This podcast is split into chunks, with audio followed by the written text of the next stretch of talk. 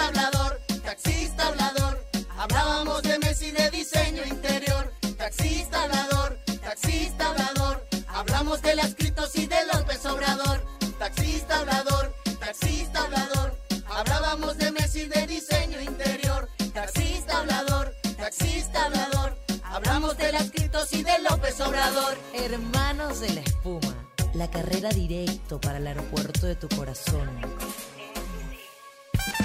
Mire, siempre nos pasa lo mismo. Yo, uno, uno está encantado de tener estos jingles musicales para comenzar, que son hechos por nosotros de, bueno, de una manera bien rural. Bien irresponsable. Eh, con un toque de comedia siempre, pero cada vez que los eh, suenan y tenemos un invitado como el del día de hoy, que tiene un calibre, una importancia para nosotros, oye, vale, pasamos pena. Y más que cuando estamos hablando del taxista obrador, eh, hablador, casualmente metimos en la frase que el taxista habla de López Obrador actual presidente de México. Entonces, bienvenido Rafa Sarmiento, hermanos de la espuma.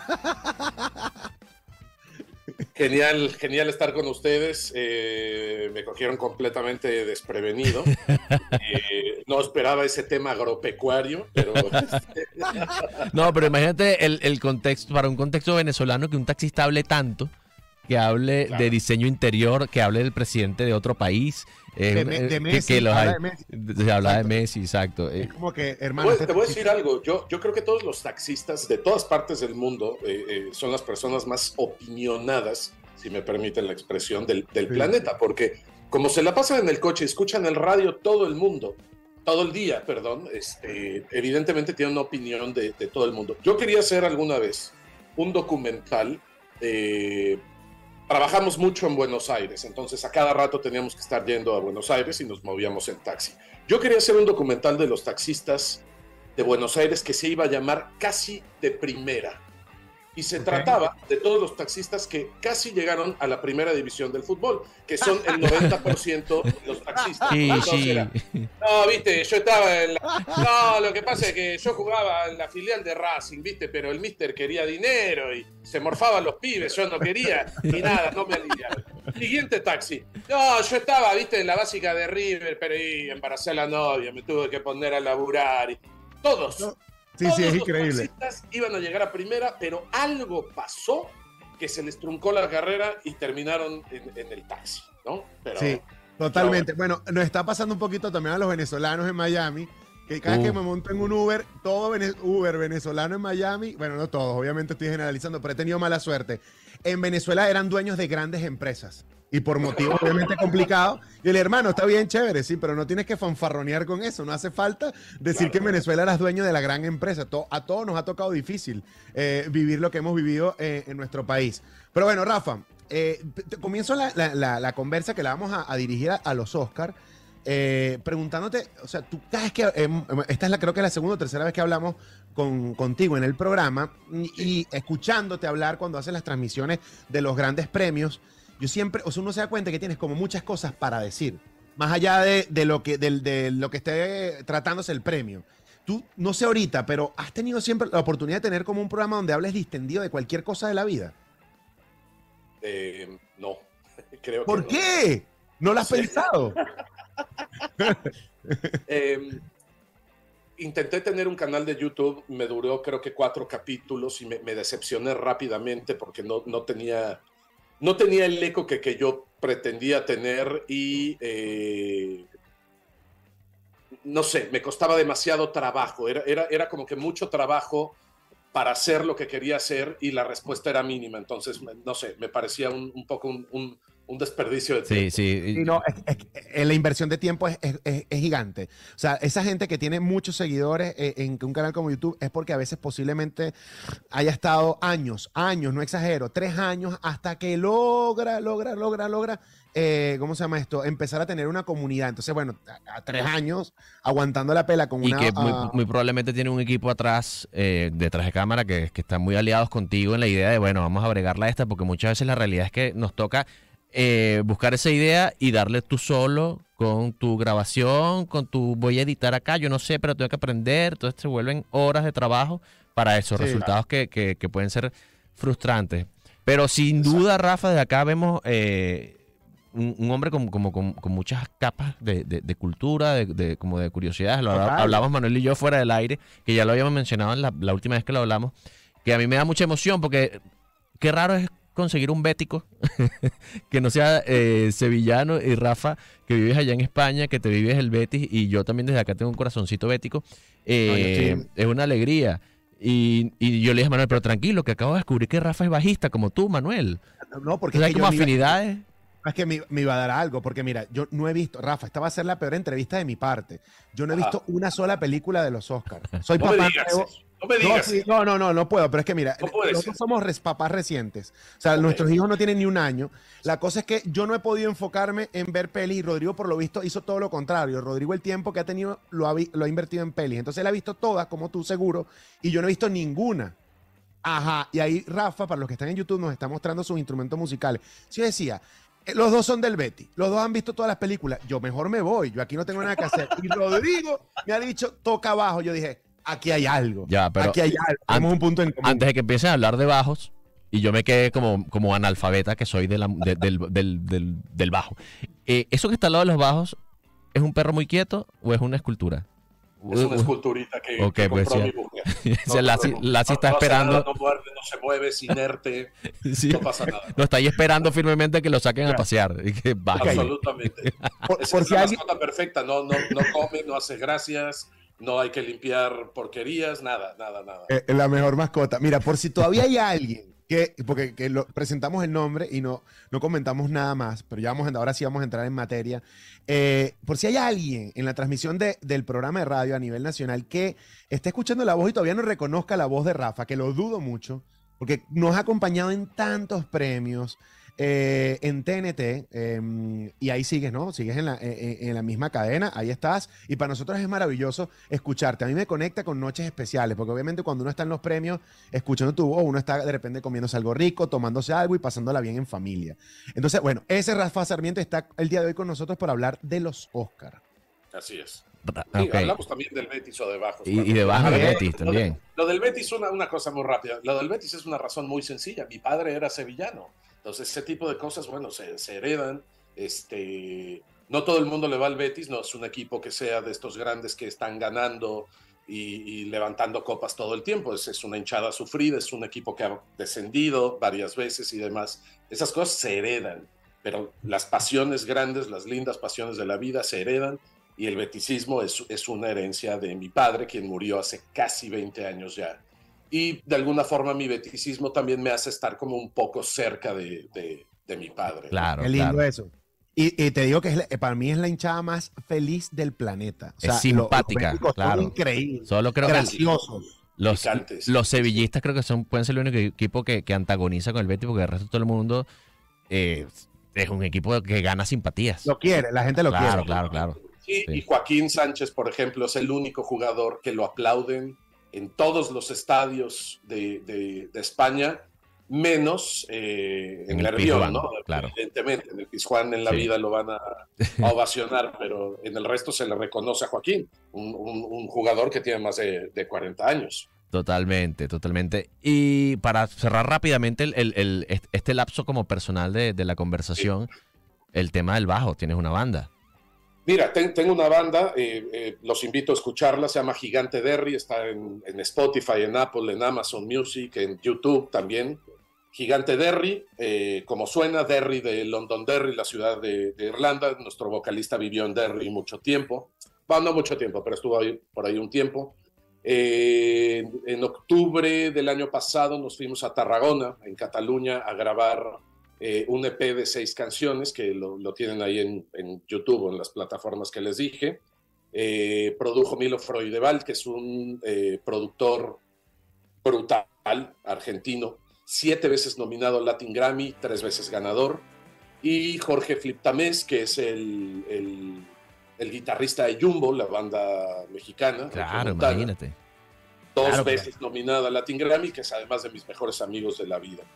Eh, tú sabes el por qué tiene- sí. Disculpa que te interrumpa, eh, Rafa, para que nos sigas dando todo el listado, pero tú sabes el poder que tiene con tu voz, que si tú haces esto mismo, de nombrar a las personas que trabajan en un carrito de tacos o en un carrito de perrito caliente, igual se escucha increíble.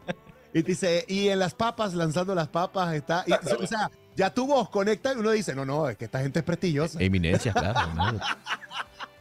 ¿No? Carlos González comenzó a cortar patatas cuando tenía solo seis años.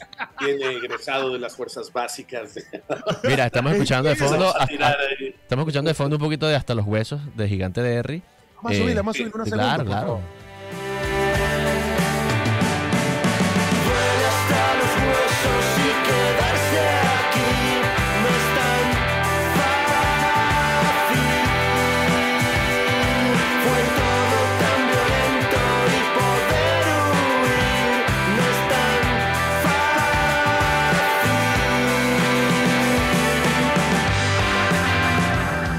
Debo decir que ese bajo suena casi cinematográfico. Casi, casi, casi. No, muy Fue bien. una experiencia brutal, la verdad, haber eh, grabado esto con la gente con la que grabamos. Y bueno, están empezando a suceder cosas. Venimos de Pamplona. Hoy tocamos aquí en Madrid. El día 30 volvemos a Madrid. En mayo vamos a Santiago de Compostela, Vigo, eh, La Coruña. Y después, bueno, ya para el verano estamos ya en uno de los festivales grandes de, de- de España, que ha sido así como una sorpresa enorme. Hacemos la Sala Sol, que es una sala muy mítica aquí en... Me voy, me voy a, me- te voy a llevar, Manuel. Tú estás acá, te voy a llevar. Por ahora sí, así que, eh, Claro. por favor, Claro. por favor. Bueno, lanza fecha porque Ahora, ca- ahora intercambiamos datos y... capaz, capaz, capaz yo me encuentro por allá también un ratico. ¿Quién quita? Vas a ser más que bienvenido, me encantará. Por supuesto, por y- supuesto. y- Por supuesto. nos vamos de, de bolo. Pero bueno, es, es algo que me encanta, es una de mis grandes pasiones. Eh, probablemente si me diera para vivir me dedicaría a eso de lleno. Eh, tristemente la música es una de las Es difícil, sí. Pe- más frustrantes, más castigadas, más injustas y más eh, gozosas al mismo tiempo que hay, ¿no? Entonces, eh, pues es un, un poco una relación eh, eh, amor-odio, totalmente, totalmente. Pero fíjate que justamente la- la- la- me fui por el otro lado, por el tema de tu profesión, de, de- del trabajo que haces con TNT. La verdad no me queda claro qué haces aparte de esto, pero creo que todo el mundo te reconoce ah, en primera capa por ahí, ¿no? Por, por el comentarista de, Bueno, son- de- de son- grandes ver. eventos. Pero te da... Son 13 años. Pero- son 13 años con Claro. TNT y llegamos a tener una parrilla de 14 premios. Eh, para nosotros un premio no se trata de una sola noche. O sea, yo el Oscar lo llevo trabajando, podría decirte que desde julio, porque en julio es que empezamos a tirar las posibles nominadas eh, basándonos un poco también en qué viene en los festivales de cine. Evidentemente, vamos a los festivales de cine, en los festivales de cine vemos muchas películas, hacemos muchas entrevistas, muchas veces hacemos contenido sobre ellas. Entonces, bueno, eh, eh, sí, el Oscar para la gente es una noche, son cuatro horas al aire, pero para nosotros evidentemente es una campaña larga. Sí. Eh, yo para, para una campaña de Oscar me veo, dependiendo el año, porque muchas veces se repiten las películas, etcétera, pero ha habido, ha habido temporadas en donde el, el- el Globo de Oro es una cosa, el Critics es otra, el SAG es otra, el Oscar es otra.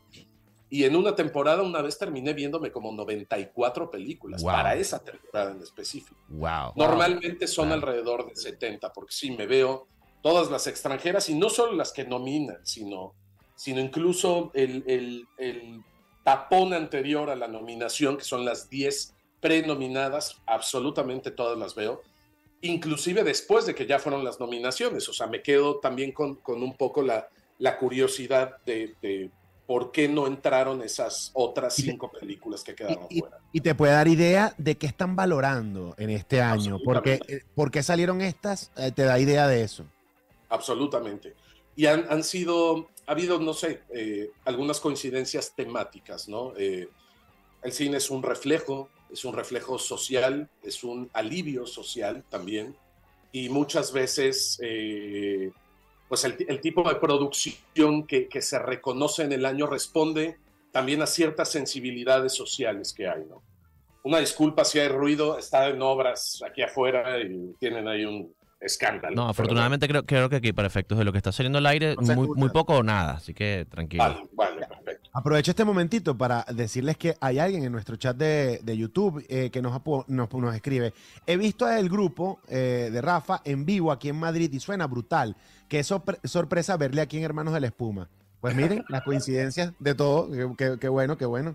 El Gente día que nos 30 de marzo tocamos en, en el Perro, otra vez eh, en el centro y, y bueno, en, en- en octubre, si no en la sala sola, ahí nos, nos vemos. Brutal. Genial. Bueno, pero tenemos que entrar un poquito en materia eh, Vamos al cine, sí, de, sí, de sí. lo que pasa este, minutos, de lo que pasa este, este domingo. Eh, no sé qué edición de Oscar es, siempre me pierdo. Olvídalo. 95. me 95, exacto.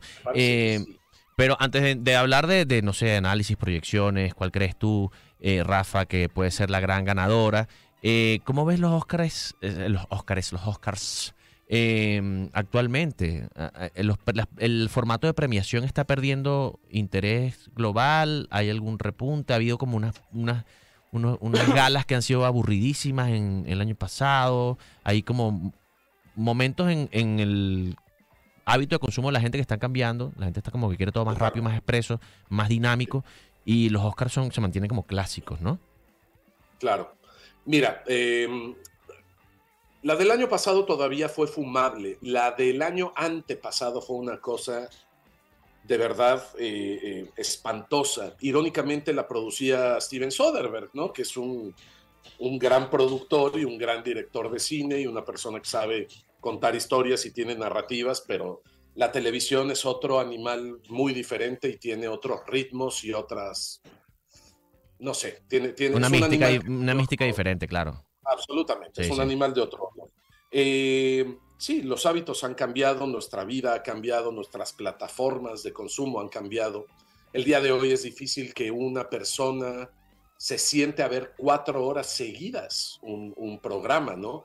Eh, tienes también una, una bifurcación de, de contenido, porque es lo que está pasando en redes, más lo que está pasando en la tele.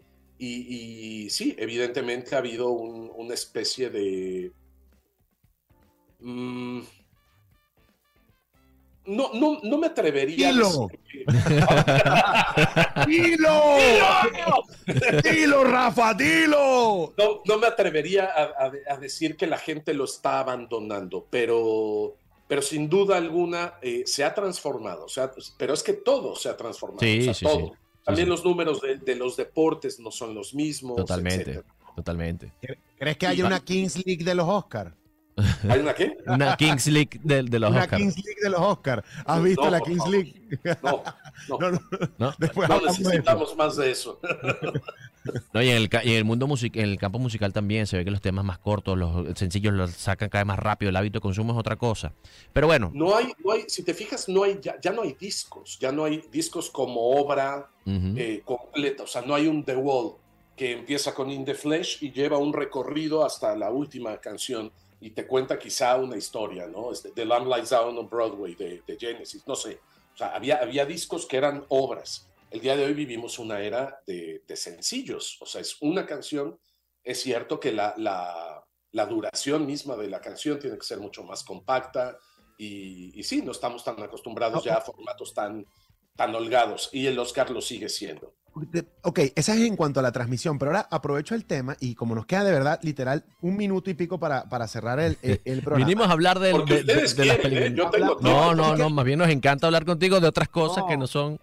Eso, es que nos relajamos tanto que hablamos del menos, pero no importa, esperamos la gente haya disfrutado y, y vean la, la ceremonia y listo, y ya. Pero bueno, esta pregunta está buena para cerrar, creo.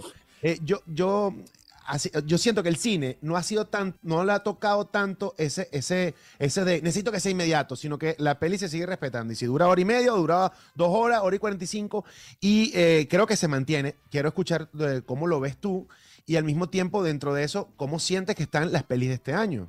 Si tienes alguna favorita. Sí, ok. Eh, a ver, hablando de toda esta transformación, yo creo que desde hace varios años, por ejemplo, el cine independiente, el cine indie es el gran abanderado de las premiaciones. Eh, este año tenemos, bueno, está Top Gun Maverick, está Avatar, y me parece, bueno, Elvis es, es también de un estudio grande. Tenemos tres películas, tres de diez. El 30% de las películas vienen de unos estudios grandes y de los productores tradicionales. El resto de las películas son pequeñas producciones, coproducciones entre varios países, eh, una producción extranjera, etc. Yo creo que la academia también ha vivido una transformación, la gente es mucho más abierta, eh, han sido más incluyentes. por lo mismo, decía, eh, eh, el cine no, no, no vive aparte de, de- de- de las realidades sociales. Eh, para este año, creo que la gran favorita es eh, Everything, Everywhere, All at Once. No Maravilloso. es la película que a mí más me gusta. A mí me encantó. A mí también, a ver, me, gusta mucho, me gusta mucho y reconozco todas las cualidades que tiene porque hay tela de dónde cortar, pero eh, no me parece la mejor película. A mí me sorprendió mucho la cinta alemana, sin novedad en el frente, me gusta mucho eh, The Banshees of Inisherin y me gusta mucho Women Talking, que además creo que es una película que por la temática que trata y demás, eh, eh, es muy importante de ver, ¿no? Ok, ok. Vamos a ver, vamos a ver los resultados. Eh, ha, sido, ha sido muy legible este año. El Golden Globe sacó unas cosas, el Critics' Choice sacó otras, el premio del sindicato otras. Y Puede haber- a ver puede haber sorpresas. Sí, claro, Ra- por supuesto. Rafa, eh, bueno, nos encanta, nos hubiera encantado hablar largo y tendido sobre las películas, sobre tus proyecciones. Se nos fue por otro lado, por Betty, por bajo, por el perrito Genial. inmóvil atrás. Mejor. Eh, pero nos encantó conversar contigo. Nosotros tenemos que despedir corriendo, pero la invitación es que te escuchen en TNT este domingo. Eh, premiaciones Este de los Oscars desde, bueno, aquí en Venezuela ahora 7 de la noche, me imagino. Y que Eh, por lo Es- menos y que por lo menos una vez cada tres meses tengamos un ¿qué pasó, Rafa? Así, para hablarnos de la vida. ¿Qué pasó, Rafa? Cuéntame, ¿qué pasó? ¿En qué anda? un grito y lo hacemos. Perfecto. Que tu Rafa. productora me deje de hablar de usted. Ajá, oye, oye. ok, Isa. le decimos? Y con eso estamos. Isabela, deja. Háblame de Rafa. Rafa. Bueno, Señor- Háblame de Rafa, sí, Rafa, porque me trata de señor Sarmiento. El señor Sarmiento era mi papá. Yo soy Rafa. Un abrazo, Rafa. Vamos abrazo a despedir el programa volando. Ya saben, el domingo a escuchar a Rafa en TNT con los Oscars y nosotros despedimos con Publi volando.